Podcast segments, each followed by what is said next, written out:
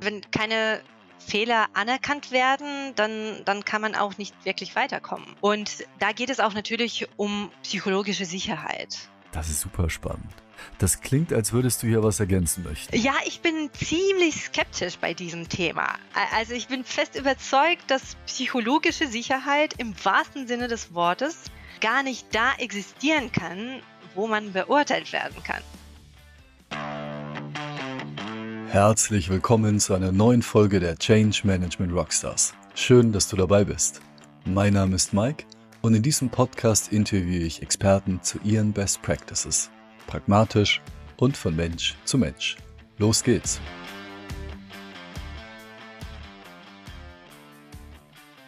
Heute zu Gast ist bei mir die Lisa und zwar digital. Ich freue mich sehr, dass du hier bist, Lisa. Hallo. Hi Mike. Schön, dass wir uns sprechen. Ich freue mich auch. Liebe Zuhörende, einige von euch haben den Wunsch geäußert, dass ich in einer der nächsten Podcast-Folgen über eine möglichst breite Bandbreite von Change-Intervention berichten soll. Und somit sprechen wir auch heute über eine Vielzahl an Themen, über Teamkollaboration, Problemanalyse, über die Walt Disney-Methode, Fehlerkultur, Wertschätzung und einiges mehr. Lass uns anfangen. Lisa, du bist zugeschaltet heute aus dem schönen Magdeburg. Ursprünglich kommst du allerdings aus Russland. Genau, ich komme aus Moskau. Ja, sogar der Mega-Metropole Moskau. Und ich weiß, du hast diese Frage, warum sprichst du so ein gutes Deutsch? Aber das ist wirklich ein Ausdruck tiefster Wertschätzung meinerseits. Verrat uns doch, bevor wir loslegen, einen Tipp. Wie hast du es geschafft, so gut Deutsch zu sprechen? Gerne. Also ähm, ich habe, ähm, ich hatte so eine nicht sehr angenehme Überraschung, als ich zum ersten Mal nach Deutschland gekommen bin zu meinem Niveau, weil ich hatte ein ziemlich gutes Niveau, so B2 vielleicht. Und dann habe ich, habe ich bemerkt, ich kann nicht wirklich gut mit Leuten sprechen. Ich weiß eigentlich sehr wenig, weil ich kannte dieses Hochdeutsch. Und ich glaube fest daran, um die deutsche Sprache wirklich zu beherrschen, muss man wirklich die Umgangssprache verstehen. Die Witze, irgendwas zwischen den Zeilen. Also wenn, wenn wir sogar über Smalltalk sprechen, es gibt so viele schöne Redewendungen und die Hälfte davon verstehe ich vielleicht sogar jetzt noch nicht. Also ich, ich bin immer noch beim Lernen. Ich bin noch gar nicht dabei, so wirklich perfekt die deutsche Sprache zu beherrschen. Auch also die Hintergründe, was, was in dem Land überhaupt los ist, was, was passiert, was die aktuellen Themen sind. Das ist das, was eigentlich hilft, so sich besser zu integrieren und auch die Sprache besser, besser zu, zu beherrschen. Oje, also das erinnert mich natürlich sofort an um meine Schulzeit. Also Grammatik pauken bis zum Umfallen, aber keinen Witz auf Englisch oder Französisch erzählen können. Vielen Dank fürs Teilen. Und gibt es denn eine Redewendungen im Deutschen, die du besonders magst oder lustig findest? Ich hatte so eine komische Geschichte, als ich äh, zum ersten Mal äh, die Redewendung Schwarzfahren gehört habe. Und das, das sind so ein bisschen äh, das Thema kulturelle Unterschiede. Also in, in Russland sagt man, wenn man schwarz fährt, fährt man als Hase. Und, und da fand ich es witzig, dass, dass hier die Redewendung komplett anders war. Und ich habe, glaube ich, sogar einmal versucht, so wörtlich das zu übersetzen. Keiner hat mich verstanden. Und das habe ich aber dann schnell gelernt, wie man das richtig sagt. Da hätte ich natürlich mega Lust einzuhaken, warum dir gerade Schwarzfahren als erstes einfällt. Aber wir machen am besten schnell weiter. Kommen wir vom Schwarzfahren ins schwarze Treffen. Ich habe vorhin angekündigt, du hast heute dein zweites Baby mitgebracht. Das nennt sich Perform. Was ist Perform? Was hat es damit auf sich? Konkret bezogen auf Change Management Ansätze. Mhm. Ja, also äh, ich würde sagen, dass äh, Perform eigentlich nicht nur ein Change Management Ansatz, sondern eher eine Lebensweise ist, eine, eine Philosophie, die das Unternehmen ganzheitlich betrifft. Und das ist ein Ansatz für kontinuierliche Entwicklung, kontinuierliche Verbesserung mit Fokus auf die Kundenbedürfnisse. Und das sind ganz konkrete Verhaltensweisen, Rituale, die das Team dann innerhalb von dem täglichen Leben integriert, damit lebt und dadurch effizienter, äh, engagierter und auch glücklicher ist. Okay. Da würde ich sagen, da gehen wir einfach mal rein, der Reihe nach. Was beinhaltet denn alles konkret Perform? Perform hat so bestimmte Richtungen, in denen die, die alle, das wären Team Performance, Prozesse um, und Problemlösungen, alles, alles um Arbeitsweisen und Prozesse herum. Und letzter, aber sehr wichtiger Punkt, Menschen. Okay, also erstens Team Performance, zweitens Prozesse und Problemlösung und drittens die Menschen, also People. Gut, dann fangen wir doch gleich am besten mit Team Performance an. Insgesamt bei allen, bei allen Richtungen starten wir immer mit, mit einer Diagnose. Welche Ritualien gibt es im Team? Äh, ob es regelmäßige Team-Meetings gibt? Wie passiert die Zusammenarbeit? Wie sieht der Wissensaustausch aus? Äh, was wird besprochen? Wie werden die KPIs getrackt? Äh, wie werden Probleme gelöst? Und so weiter. Und was können wir hier alles konkret erwarten? Also was macht ihr denn konkret bei Team Performance? Also wir schauen, ob die KPIs von dem konkreten Team tatsächlich in die KPIs in die Unternehmensziele passen, also in, in, in die ganze Pyramide und ob sie auch mit den Kundenerwartungen übereinstimmen. Das heißt also, für äh, uns aus der Perform-Sicht ist es wichtig, ob die KPIs tatsächlich gut balanciert sind, ob sie richtig kaskadiert sind und ob sie die, den Kundenerwartungen entsprechen. KPIs, also die Key Performance Indicators, also die Schlüssel-Leistungsindikatoren, sind die dann hauptsächlich intern? Weil du hattest vorhin auch bewusst den Kundenfokus angesprochen. Ich gehe mal davon aus, ihr habt auch externe. Genau. Und oft bei internen Teams ist es so, wir arbeiten nicht mit Kunden, wir haben keine Kunden. Aber eigentlich hat jedes Team eigene Kunden, weil es nicht nur um externe Kunden geht. Also Teil der Philosophie ist, dass praktisch jeder, mit dem ich zu tun habe, ist in irgendeinem Sinne mein Kunde. Da muss ich einhaken. Ich hatte eine Kollegin gehabt, die hatte ihre Vorgesetzten also auch mein Chef, immer als ihren Kunden bezeichnet. Das war überraschend erfolgreich, weil sie dadurch ein ganz anderes Verhältnis pflegte und auch sich automatisch immer wieder die Frage stellte, ob das, was sie eigentlich tut, ihrem Kunden eigentlich auch hilft bei, in dem Fall seiner Zielerreichung. Super, das war schon ein sehr spannender Start. Und wir sind beim Thema Teamanalyse und ich gehe mal davon aus, Analyse bedeutet ja in der Regel immer reingehen, ins Detail gehen, runtergehen, also auf die operative Ebene. Wie macht ihr das? Ich mache das jetzt nicht remote digital wie wir heute, sondern vermutlich seid ihr direkt vom Kunden für mehrere Tage oder Wochen, oder? Öfters. Also wir haben äh, zu Covid-Zeiten auch Perform-Projekte äh, online gemacht. Und ich muss, ich muss schon ganz ehrlich sagen, solche Projekte ist es halt wichtig, auch vor Ort zu sein und zu sehen, wie das Team funktioniert. Das Wichtige ist immer zwischen den Zeilen, worüber man in den Küchen spricht, worüber die Mitarbeiter miteinander sprechen, wie sie kommunizieren. Und da sieht man nur, wenn, wenn man halt dabei ist. Also diesen Flurfunk mitzubekommen. Also auch Flurfunk, so ein schöner deutscher Begriff. Wie nennt ihr eigentlich Flurfunk auf Russisch? Es heißt Sarafan Radio. Sarafan Radio? Genau. Okay, und wofür steht Sarafan? Ähm, Sarafan ist eigentlich eine Art Kleid, das typischerweise ähm, so in ländlichen Gebieten getragen wird. Und es steht halt für, für dieses Völkliche so ein bisschen. Ah, also, also Folklore quasi. Also so ein bisschen Klatsch und Tratsch. Ja, ja. Mhm. Okay. Also Soweit verstanden, Analyse in jedem Bereich, Stichwort Team Performance. Kommen wir zum zweiten Bereich, der lautete Prozesse und Problemlösung. Finde ich spannend, weil ich eigentlich schon erwartet hätte, dass Problemlösung Teil der Team Performance ist. Aber wir lassen uns überraschen. Was macht ihr konkret im Bereich Prozesse und Problemlösung.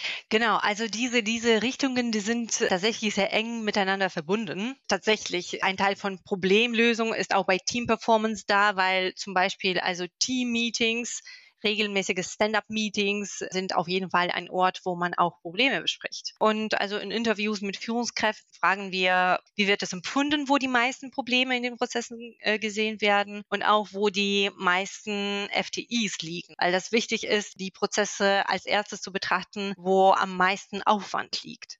Okay, kurz eingehakt. Also FTIs, das steht für, äh, also das ist so eine Personalersprache, das steht für Full-Time Equivalent. Sprich, wenn ein Mitarbeitender, eine Mitarbeitende Vollzeit arbeitet, dann würde das bedeuten ein kompletter FTI. Und wenn natürlich Personen in Teilzeit arbeiten, zum Beispiel drei Tage die Woche, dann würde das umgerechnet 0,6 FTI bedeuten. Okay, und ihr guckt euch also die Anzahl der FTIs an und was lest ihr denn daraus konkret? Wie viele FTEs aus zum Beispiel, keine Ahnung, drei Personen rauskommen. Weil also öfters ist es so, dass es vier FTEs mit drei Personen abgedeckt und das sind sehr viele Überstunden. Unsere Aufgabe ist dann halt, diese Situation zu betrachten und mögliche Lösungen dafür zu finden. Und da schauen wir, ob flexible Arbeitszeiten, ob auch Wechseln zwischen den Teams, ob bestimmte so Prioritätssetzungen da helfen kann. Da bietet Perform ganz, ganz, ganz verschiedene Möglichkeiten an. Ein zweiter Punkt ist natürlich auch, sich die Prozesse näher zu betrachten. Und bei Perform geht es darum, dass wir uns, also Führungskräfte vor allem, uns gar nicht bewusst sind, wie unsere Prozesse eigentlich aussehen. Also wir wissen ganz genau, wie sie aussehen sollen. Wir wissen auch, wie sie in den Anleitungen stehen. Aber, aber was dann eigentlich so tatsächlich tagtäglich umgesetzt wird, da schweben dann die meisten Führungskräfte doch doch auf viel zu hoher Ebene und bekommen das eigentlich gar nicht mit. Mhm. Und wundern sich natürlich, wenn dann die Mitarbeitenden jammern, weil es zu viel Arbeit sei. Äh, genau, genau. Und das Spannende ist auch an den Schnittstellen. Also wenn zwei Teams an einem Prozess arbeiten und die Ergebnisse von einem Team an das andere Team weitergegeben werden. Spannend. Und so viel zu den Prozessen und bei dem, beim Thema Problemlösung. Was ist denn da besonders wichtig? Ähm, ja, also es ist äh, natürlich sehr wichtig zu verstehen, wie die Probleme überhaupt erkannt werden, wie sie kommuniziert werden und wie sie dann weiter gelöst werden. Also der komplette Prozess, dass möglichst viele Probleme, also das Lösen von dieser Probleme auf die Mitarbeitenden delegiert werden sollen. Weil also gerade ist es oft so, dass Mitarbeitende mit jedem Problem zu ihren Führungskräften äh, kommen und fragen, was damit gemacht werden kann. Die Teamleiter sollen nur das entscheiden, wo wirklich keiner sonst was entscheiden kann. Quasi ein kompletter mh, mm, Entscheidungsstau auf den oberen Ebenen. Genau, genau. Und im Rahmen von Perform fokussieren wir uns darauf, dass die Probleme dann langfristig gelöst werden, dass die Mitarbeitenden tatsächlich auf ihrer Ebene möglichst viele Probleme selbst lösen können und nur das, was ganz komplex ist und, und vielleicht auch strategisch ist, dann wirklich nach oben eskaliert wird. Also die Problemlösungen delegieren, das, das finde ich super. Steigen wir ein in die verschiedenen Ansätze zur Problemlösung. Also da haben wir tatsächlich einen Ansatz, wo wir uns darauf fokussieren, nicht nur die Symptome zu behandeln, sondern vor allem die ursprünglichen Gründe von den Problemen zu verstehen. Sehr wichtig dabei als erstes das alle Teilnehmer dann tatsächlich dieselbe Vorstellung von dem Problem haben. Da gibt es verschiedene, verschiedene Tools, wie zum Beispiel ein Fischgräten-Diagramm oder auch fünf Warums. Okay, die Five Whys, genau. Die sagen mir etwas tatsächlich aus dem Ingenieursbereich. Kurz zur Aufklärung. Bei den Five Whys geht es um konkrete Problem-Ursachenforschung. Also man stellt sich fünfmal hintereinander die Frage, warum ist das so, um eben einem gewissen Symptom auf den Grund zu gehen. schönes Beispiel ist hier auch immer Erziehung. Neugierige Kinder fragen immer ganz gerne, warum ist das so? Und man beobachtet auch häufig, man bei einem selbst oder auch bei, bei anderen Personen, dass die erste Runde, warum ist das so, oder auch die zweite, kann man relativ leicht beantworten. Und irgendwann geht das schnell ans Eingemachte. Und dann kommt gerne mal von uns Erwachsenen dann die patzige Antwort, darum ja, jetzt Klappe halten. Das Schöne ist aber, Lisa, das funktioniert natürlich bei Perform nicht. Da muss man dann durch und die fünf, fünf Warums tatsächlich beantworten. Genau. Und das Spannende ist dabei, sich auf den Antworten zu fokussieren, die auch in unserem Handlungsfeld sind. Also oft kommt es vor, dass wir irgendwie sagen, ja, das passiert, weil, keine Ahnung, die andere Teilung da was falsch macht oder weil die Ziele einfach bei, beim ganzen Unternehmen so sind. Und das ist eine falsche Antwort bei Five Wise, weil bei Perform geht es darum, darauf zu fokussieren, was wir selbst verändern, was wir selbst machen können. Okay, also wir, wir übernehmen die Verantwortung, wir haben uns die fünf Fragen gestellt, wir haben die Ursache des Problems geklärt Und jetzt wollen wir das Problem lösen. Wie machen wir das? Genau, also für die Problemlösung gibt es auch äh, verschiedene Methoden, die nur, nicht nur klassisches Brainstorming beinhalten, also zum Beispiel die sechs Hüte oder Walt Disney, äh, was du schon angeguckt hast. Moment, ja, Moment. Also Walt Disney, da muss ich natürlich jetzt kurz einhaken. Darauf habe ich gewartet, weil du es vorhin schon angekündigt hattest. Klär uns auf, was ist mit dieser Walt Disney Methode konkret im Kontext der Problemlösung denn gemeint?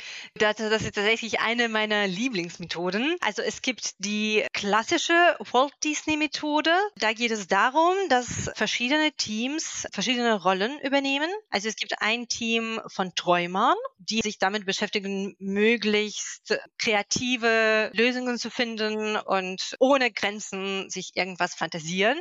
Dann gibt es ein Team von Kritikern, klar, was die Rolle ist. Und es gibt ein Team von Realisten, die das Ganze möglichst so zu der Realität zurückbringen. Okay, also Träumer, Kritiker, Realisten, drei Rollen. Ja, Genau. Und ich mag eigentlich am, am meisten eine Anpassung davon. Da gibt es einen Trick. Also das sind nicht verschiedene Teams, weil also Leute neigen natürlicherweise zu irgendeiner von, von den Rollen. Und spannend ist, wenn, wenn das ganze Team erstmal die Träumerrolle übernimmt und es keine Kritiker dabei sind. Und wenn jemand plötzlich sagt, das funktioniert ist, dann ist die Moderatorenrolle zu sagen, stopp, wir sind gerade Träumer. Wow, ah ja, da taucht in meinem Begriff ganz stark dieser, dieser Begriff Empathie auf. Empathie und Perspektivwechsel, ja. Die Chance zu haben, in die Welt mit den Augen der anderen zu sehen. Also es gibt ja immer Mitarbeitende, die sind eher kritischer oder eher sehr kreativ unterwegs. Und die Walt Disney Methode verlangt, dass jede Person tatsächlich in die Rolle des anderen schlüpft und versucht einfach mal das Problem zumindest, vielleicht nicht gar gleich die Welt, aber das Problem mit, mit den Augen oder aus der Perspektive des, des anderen zu betrachten. Das ist natürlich auch super für Teambuilding, für Teamperformance. Mhm, ja. Und bei der Problemlösung, jetzt reden wir auch die ganze Zeit über Probleme, über Ursachenforschung. Probleme sind natürlich auch häufig Fehler. Ähm, ja, äh, das ist ein sehr großes Thema, weil Fehlerkultur ist oft bei Unternehmen negativ. Und das heißt, wirklich Probleme zu erkennen, ist eine Herausforderung. Oft ist es unsere Aufgabe, auch eine offene Fehlerkultur zu etablieren. Wir sehen oft zum Beispiel auch bei Erstgesprächen, Manager sagen, bei uns gibt es keine Fehler, wir machen keine Fehler. Nee, nee, natürlich nicht. Das machen natürlich nur die anderen. Wir machen keine Fehler. Klar. Nein, natürlich gibt es, äh, gibt es Fehler überall und man spricht einfach nicht darüber. Und genau das sprechen wir an. Wenn keine Fehler anerkannt werden, dann, dann kann man auch nicht wirklich weiterkommen. Und da geht es auch natürlich um psychologische Sicherheit. Das ist super spannend. Das klingt, als würdest du hier was ergänzen möchten. ja, ich bin ziemlich skeptisch bei diesem Thema. Also ich bin fest überzeugt, dass psychologische Sicherheit im wahrsten Sinne des Wortes gar nicht da existieren kann, wo man beurteilt werden kann. Oh, okay.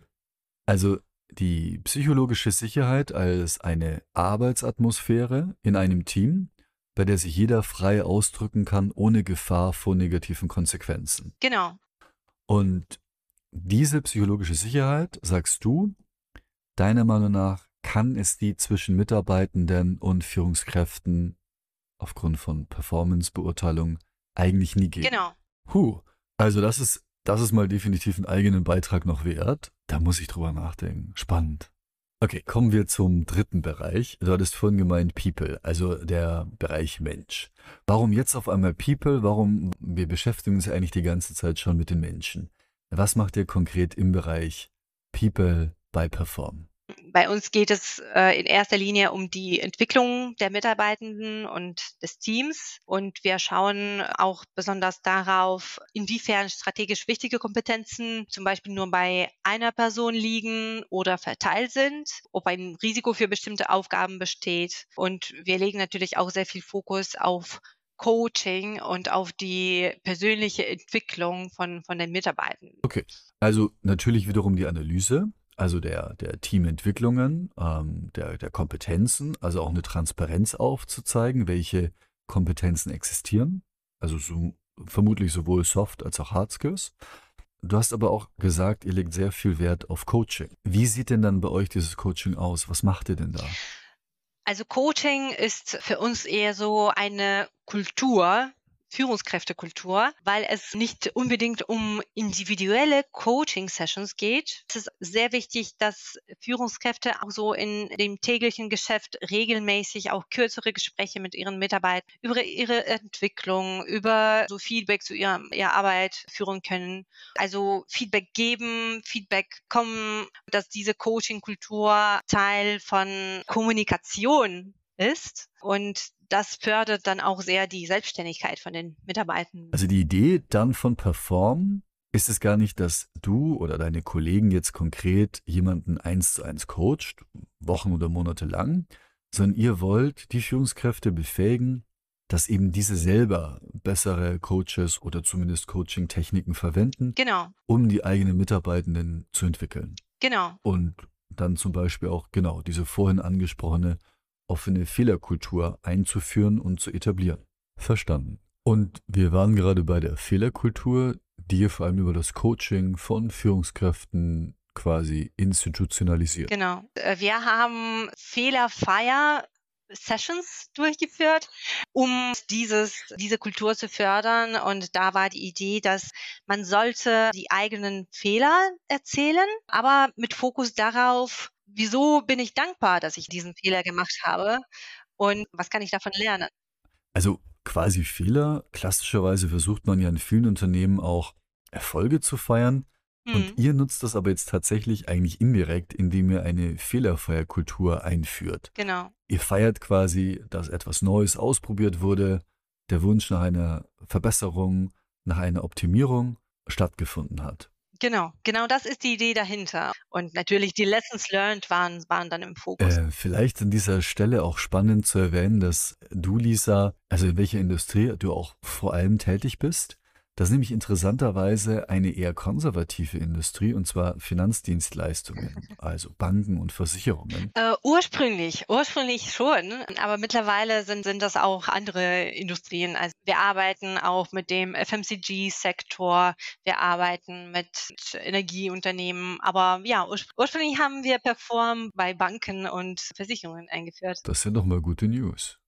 Und noch kurz FMCG, also das sind die Fast Moving Consumer Goods, also die, die Konsumgüterhersteller. Schön zu hören, dass dieser moderne Unternehmensansatz Perform selbst im Finanzdienstleistungsbereich auf Interesse stößt. Zum Thema Fehlerkultur noch eine Frage, die sich natürlich aufdrängt, denn wenige Menschen reden eigentlich gerne offen über Fehler. Wie steht es denn da um Wertschätzung? Gibt es hier klassische Methoden oder klassische Tipps für eine gute Wertschätzung? Naja, es gibt äh, manchmal sehr einfache Formen, an die Führungskräfte auch irgendwie weniger denken. Also einfach Danke zu sagen und mal vor dem ganzen Team und nicht unter vier Augen ist auch viel wert.